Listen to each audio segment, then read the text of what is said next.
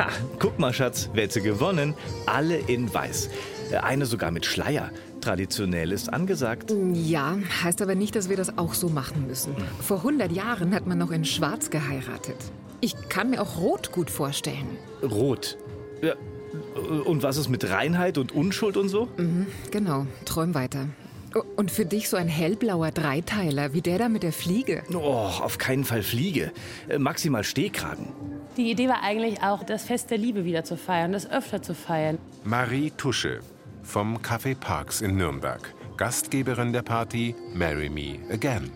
Nicht nur einmalig in deinem Leben ein Brautkleid anzuziehen, sondern gemeinsam mit deinem Partner einfach nochmal den Abend zu genießen in Shortcut, ohne Gäste, ohne Verpflichtung, ein bisschen entspannter und sich so ein bisschen nochmal an den Hochzeitstag zu erinnern. So, komm, äh, lass mal nachfragen. Wie lange ist die Hochzeit her? 13 Jahre. Welche Bräuche oder Traditionen waren Ihnen denn bei der Hochzeit besonders wichtig? Das ist was Altes, was Neues, was Blaues, was äh, Geliehenes. Geliehenes, genau. Baumstangen sägen, Glas austrinken. Über die Schwelle tragen. Gab es Bräuche, die Ihnen wichtig waren? Die Nacht, Nacht- davor, die Nacht davor getrennt. Genau, getrennt verbracht. Ja, die Hochzeitstorte anschneiden zu zweit, das haben wir auch gemacht. Brautstrauß werfen. Na, da war doch einiges dabei, oder? Ich hab Lust bekommen. Echt? Ich nicht. Macht man das noch? Baumstammsägen? Scheint so. Oh, wir können auch was anderes zersägen. Sofa? Ja.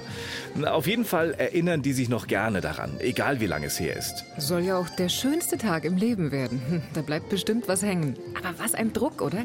Schönster Tag des Lebens. Naja, also es wäre mir zumindest wichtig, dass wir uns gerne daran erinnern. Du weißt ja, wie mein Opa immer gesagt hat, Hochzeit ist Hochzeit. Ja. Gerade deshalb wäre es doch nur gut, wenn wir das so machen, wie wir es möchten und nicht so, wie die anderen das gerne hätten. Ja, schon, aber die anderen sollen sich ja auch wohlfühlen. Aha, es geht also doch auch um die anderen. Ja, unsere Familie und Freunde werden sich eh einmischen und was vorbereiten. Großer, Großer Gott. Gott. Hoffentlich, Hoffentlich keine eine Brautentführung. Brautentführung. Oh nee, aber wehe, du patzt beim Hochzeitstanz. Wird nicht passieren. Aber warum wir als Brautpaar als erstes auf die Tanzfläche müssen? Dürfen, nicht müssen. Naja, schau, weil... Ja, nee, nee, nee, schon müssen. Und zwar weil, äh, weil... Warte mal. Beim Hochzeitstanz muss ich zugeben, nein. Keine Ahnung. Naja, das war klar. Ich bin Tanzlehrer, also wir mussten einen Hochzeitstanz machen. Wir hatten keine Okay, Wahl. da war die Erwartungshaltung da. Okay, Ja. Ich glaube, Brautstrauß werfen, wisst ihr warum? Nee, keine Ahnung. Nee, Nee? leider Okay, nein. Hochzeitstorte? Warum er die zu zweit anschneidet oder ja. wie? Auch schwierig, ne? Hey? Ich würde behaupten, dass vermutlich 95 Prozent äh, der Paare sich natürlich nicht mit äh, dem historischen Hintergrund auseinandersetzt, wenn es darum geht, im Baumstammsägen oder so. Sarah Kiel von Kiel Wedding. Hochzeitsplanerin aus Fürth. Beim Verlassen des Standesamtes beginnt der gemeinsame Eheweg, auf dem Schwierigkeiten zu meistern sind. Der Baumstamm symbolisiert somit das erste Hindernis für die beiden, das es zu überwinden gilt. Sie müssen zusammenarbeiten, um ihn in zwei Hälften zu teilen und somit den Weg in die gemeinsame Zukunft freizuräumen. Baumstammsägen habe ich tatsächlich doch auf der einen oder anderen Hochzeit noch, aber dann ist es eher, dass natürlich die Verwandtschaft das vorbereitet und sich da ein bisschen belustigt, wie das arme Paar sich abmüht, diesen Baumstamm auseinanderzusägen. Aber dass solche Bräuche und Spiele eben oftmals historische Hintergründe haben, die man mit der heutigen Kultur gar nicht mehr eigentlich vereinbaren kann, wissen die wenigsten. Ich will die historischen Hintergründe aber wissen. War ja klar. Die Sarah Kiel, die macht das doch seit über zehn Jahren. Die geht mit den Brautpaaren das Fest durch, hört sich ihre Wünsche und Vorstellungen an und lässt ihre Kontakte zu den zahlreichen Dienstleistern spielen. Ohne die eine Hochzeit heutzutage kaum mehr denkbar wäre. Professionelle Hochzeitsplanung ist auch schon fast eine Tradition geworden. Überleg mal, ständig Feiern für andere organisieren. Das wäre nichts für mich. Und immer diese hohen Erwartungen, das ist doch der pure Stress. Ich fänd's stressiger, das alles selber machen zu müssen. Es ist definitiv ein Gamechanger, sich da jemanden als Profi an die Seite ranzuholen und das planen zu lassen. Ich sage das jetzt nicht nur, weil ich Hochzeitsplanerin bin, sondern die Konzepte von Hochzeiten sind einfach sehr detaillierter geworden. Vor 20, 30 Jahren war man einfach fein damit, ein Restaurant zu buchen. Das Restaurant hat Dekoration auf den Tisch gestellt, boom, fertig. Man hat sich hingesetzt, hat Torte gegessen, war happy. Aber das ist einfach bei modernen äh, Brautpaaren heute nicht mehr der Fall. Und das hat sich wirklich wirklich gewandelt in den letzten 15 Jahren, dass man sagt, hey, man möchte einen roten Faden, man möchte wirklich so diesen perfekten Tag für sich selbst, für seine Familie, für die Freunde bieten und man nimmt so für sich selber den Stress raus und muss auch nicht so an jedes Detail denken. Vor wenigen Jahrzehnten, da wurde so eine Hochzeit noch privat organisiert und die ganze Dorfgemeinschaft mit einbezogen. Und wusstest du, Schatz, hier in Franken wurde dienstags oder donnerstags geheiratet. Am Wochenende ging da gar nichts. Unter der Woche wäre hart, da müssen sich ja alle freinehmen. Ja, früher war das ja dann auch wie ein regionaler Feiertag. Die Hochzeiten auf dem Land waren klar durchstrukturiert mit festen Bräuchen und Sitten. In den Städten ging es dagegen lockerer zu. Locker wäre richtig gut bei uns. Hm. Und wir haben es ja selber in der Hand, denn heute gibt es vor allem eine Sache, die alle Paare verbindet bzw. trennt, der Wunsch nach Individualität. Das, das kann ich kann nicht nachvollziehen. Ich nachvollziehen. Die Individualität setzt sich natürlich in den Konzepten durch. Vom Ablauf her ist es schon noch so, dass viel Tradition gewünscht ist. Gewisse Traditionen, die so früher immer da waren, wie Brautstrauß werfen oder tatsächlich die Hochzeitstorte. Was aber immer weniger wird, sind Spiele und so diese typischen Bräuche wie Brautentführung. Das ist eine Sache, die konnte man früher gut machen. Das waren kleine Ortschaften. Man wusste eben, wir feiern in Restaurant A und gehen in Kneipe B, die irgendwie zehn Minuten entfernt ist. Aber heute hat man Locations, die frei liegen. Man hat eine Anfahrt von 45 Minuten oftmals bis in die nächste Stadt und da fallen gewisse Bräuche dann einfach raus. Im Mittelalter glaubte man, dass es Glück bringt, etwas von der Braut zu besitzen. Deshalb zerschnitten die Bräute nach der Hochzeit ihre Kleider und verschenkten die Stoffteile an die Hochzeitsgäste. Nach und nach wurde das aber zu teuer und so verzichtete man darauf und warf stattdessen den Brautstrauß in die Menge. Heute fliegt auch mal ein Strumpfband. Das, das machen wir auf machen wir keinen auf Fall. Fall. Wusste gar nicht, dass du abergläubisch bist. Bin ich nicht, aber die Vorstellung, vom eigenen Glück anderen etwas abgeben zu können, ist einfach schön. Okay, so gesehen ja.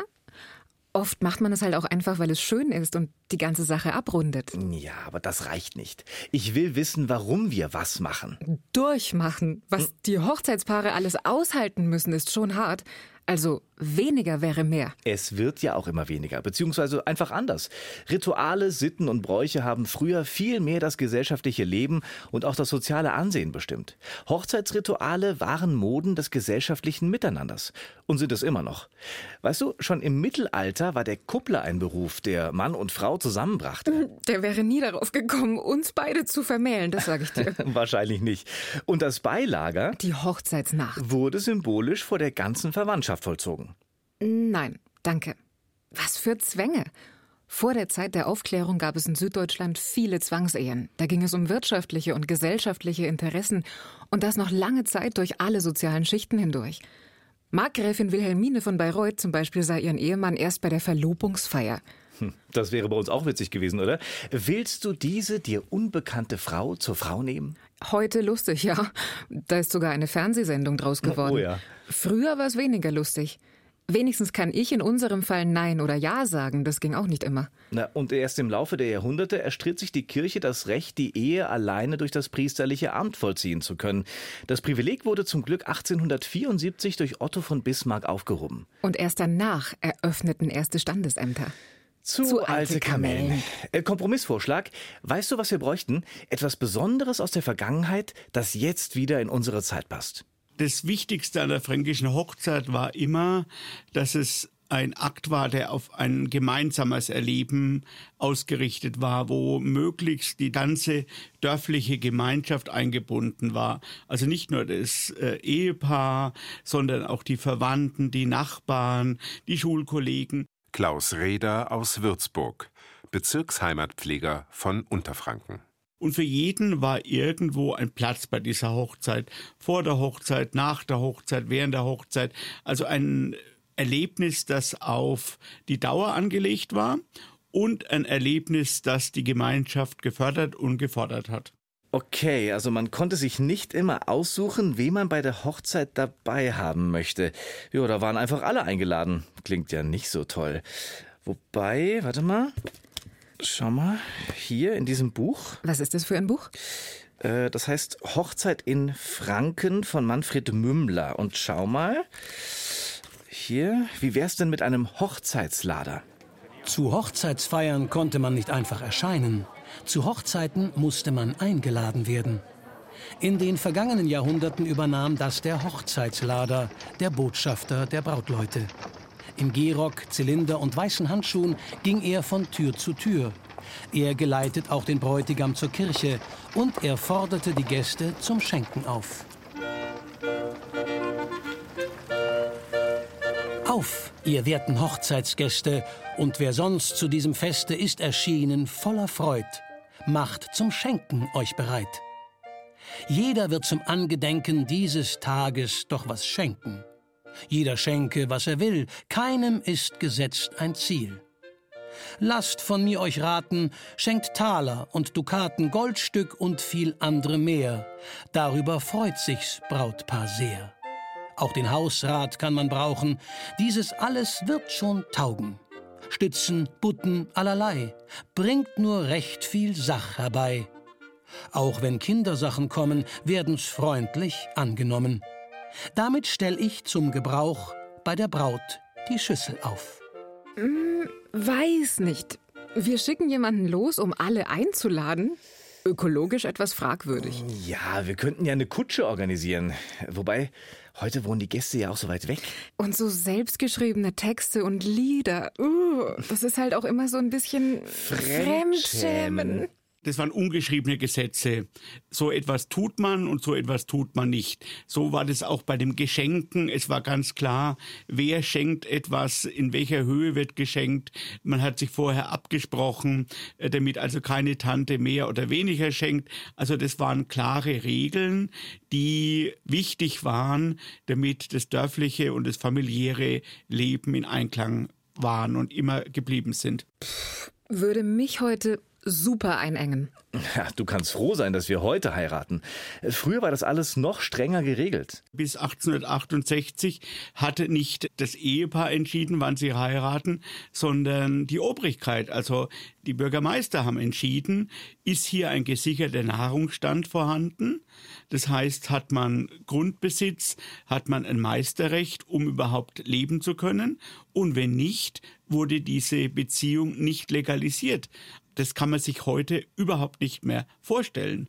Also da hat die Obrigkeit ganz starken Einfluss gehabt, hatte natürlich auch äh, schlimme Auswirkungen auf die industrielle Entwicklung Frankens, weil die Leute haben lieber von einem kleinen Acker gelebt, aber sie hatten einen gesicherten Nahrungsstand, als in die Stadt zu gehen und dort bei der Industrie zu arbeiten. Hast du noch was in diesem Buch? Ja. Kennst du einen Bauernhof mit Hühnern? Ja. Warum? Wegen der Hahnkirler. Die gab's in ganz Mittelfranken. Wenn im Dorf bekannt wurde, dass zwei junge Menschen heiraten wollten, gingen die Freunde des Bräutigams mit einer Henne unter dem Arm zum Brauthaus. Dieses verschreckt und ängstlich um sich schauende Huhn wurde dort zum Schreien gebracht, indem man auf seinen Schwanz schlug. Mm, originell, aber Tierquälerei. Hm. Oh, schau mal hier im Internet ein Hochzeitsvideo aus Pennsylvania. Da geht's um eine andere fränkische Legende.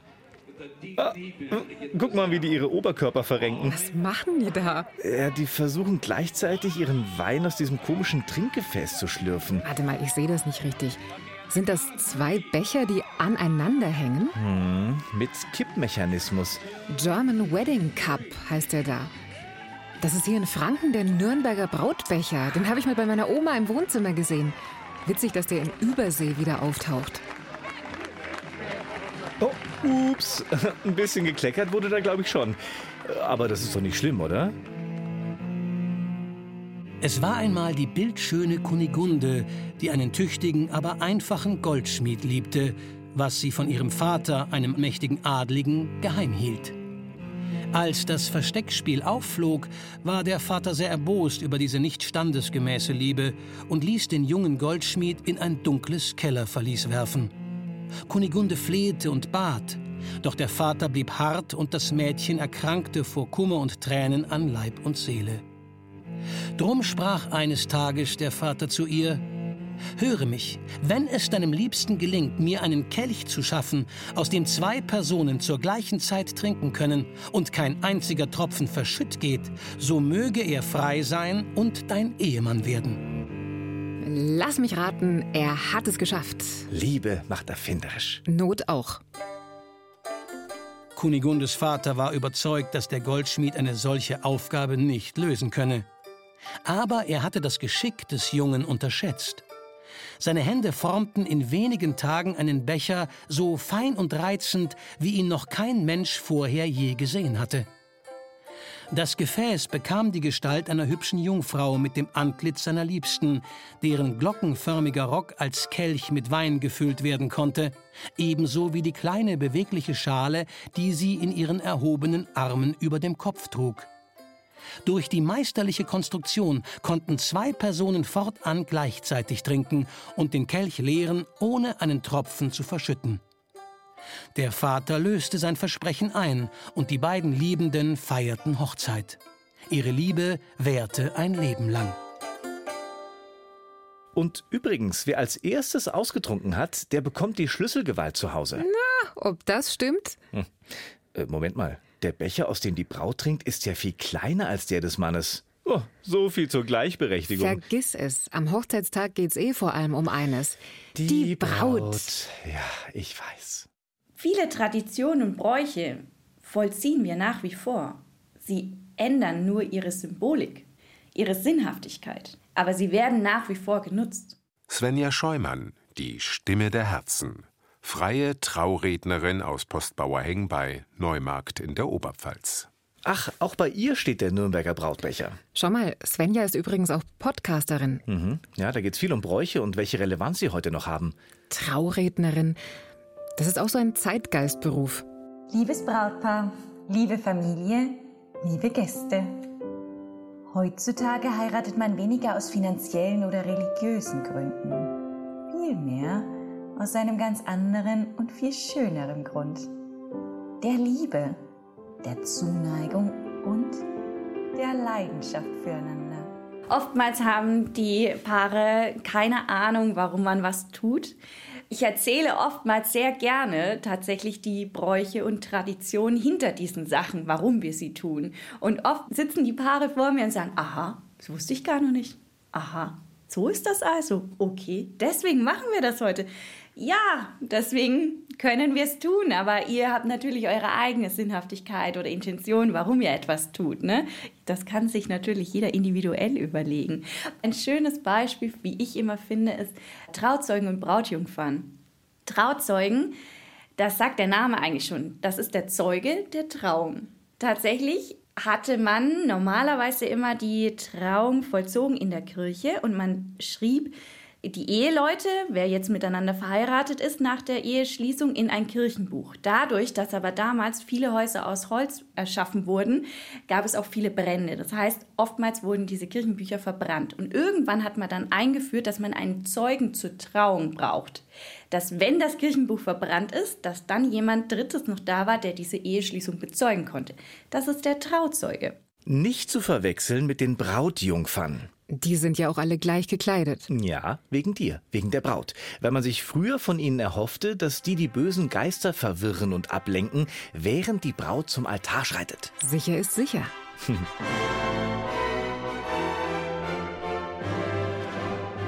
Es gibt tatsächlich auf jeden Fall Themen, auf die sehr wenige Bräute, würde ich jetzt erstmal ins Rennen werfen, verzichten wollen. Das ist zum einen auf jeden Fall der Einzug der Braut. Das heißt, die Braut kommt nach wie vor gerne am Arm einer Person. Und häufig ist das der Brautvater. Der Brautführer, früher war das auf jeden Fall ein ganz anderer Mensch, der die Braut quasi zum Traualtar geführt hat. Ja. Damals, wenn wir jetzt vom Mittelalter reden, dann waren das oftmals bewaffnete Männer, die die Braut zum Traualtar geleitet haben, um sie zu schützen vor Wegelagerern, die sie dann geraubt haben und sie zwangsverheiratet haben. Mein Papa wird das auch machen, wenn wir wollen, auch bewaffnet. Okay, klingt interessant.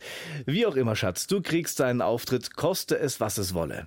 Wir hatten zu Beginn schon gemerkt, dass die Preise natürlich angezogen sind die letzten Jahre. Viele Bekannte haben mir von vor zehn Jahren ihre Excel-Listen gegeben mit Preisen, da, da würde man heute drüber lachen tatsächlich. Ist schlimm und auch die Dienstleister und Locations sind ja schon teilweise ein Jahr im Voraus ausgebucht. Saskia und Max aus Sengenthal in der Oberpfalz. Verliebt, verlobt, bald verheiratet. Hi, wow. die sind richtig gut vorbereitet. Da wird mir fast schwindelig. Auf ihrem Küchentisch liegt ein Tablet. Hm. Mittlerweile führt man das klassische Hochzeitsbuch ja digital. Mhm, also da haben wir Kalender, Sitzpläne, Dienstleister, Deadlines. Ja, die überlassen tatsächlich wenig dem Zufall. Ich glaube, uns ist tatsächlich wichtig, dass viele Punkte so geplant sind, dass man die erstmal abhaken kann und sagen kann, das passt, das betreut jemand, der weiß, was er tut weil wie viele andere wir zum ersten Mal heiraten und Daumen drücken auch das letzte Mal. Das heißt, diese Erfahrung ist ja nicht da und wir waren beide selbst auf relativ wenig Hochzeiten bisher. Das heißt, man konnte auch wenig abgucken. Und ich glaube, das Wichtige war tatsächlich, die eigenen Wünsche und Ideen, die man so hat, die vielleicht manchmal verrückt sind, einfach mit einfließen zu lassen. Dass man sagt, jawohl, das ist noch mein Fingerabdruck und da ist etwas, das hätte ich mir so vielleicht nie denken lassen, das machen wir jetzt trotzdem. Ja, das ist bestimmt immer eine Gratwanderung. Oh ja, auch schon finanziell. Die Hochzeitsbranche ist wie kaum eine andere durchkommerzialisiert und auch perfekt auf alles vorbereitet. Und wie sieht Ihr persönlicher Fingerabdruck jetzt aus? Also standesamtlich in Heidelberg, dann geht's eine Woche später ins Schloss Walkershofen bei Würzburg. Viele Freunde, ein bisschen Familie. Er nimmt übrigens ihren Namen an.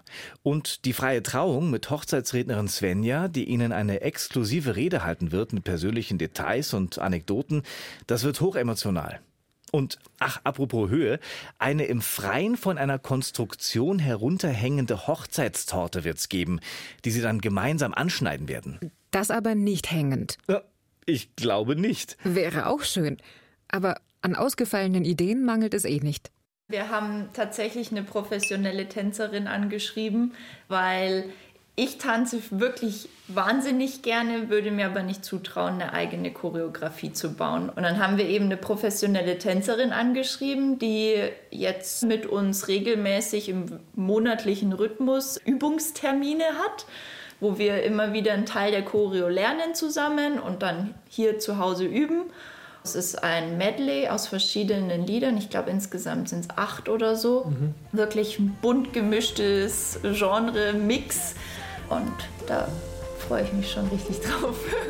Das ist das Wichtigste. Äh, eine Choreo? Nein, die Freude. Einen guten Tag erleben und wie der am ehesten gelingen kann, das entscheiden mittlerweile Braut und Bräutigam selbst. Je nachdem, was ihnen gut tut und was die anderen ihrer Meinung nach von außen zusätzlich reinbringen können. Die einen sind glücklich, wenn möglichst viel passiert, andere wählen den schlichteren Rahmen. Hm. Und dann ist es ja eigentlich auch egal, welche Bräuche und Traditionen da eine Rolle spielen. Genau. Und seien sie noch so altbacken oder modern. Weißt du, eine wichtige Tatsache verbindet sie alle, dass der Übergang in einen neuen Lebensabschnitt gelingen kann. Gut gelaunt und möglichst, möglichst traditionell. individuell. Nicht mehr und nicht weniger.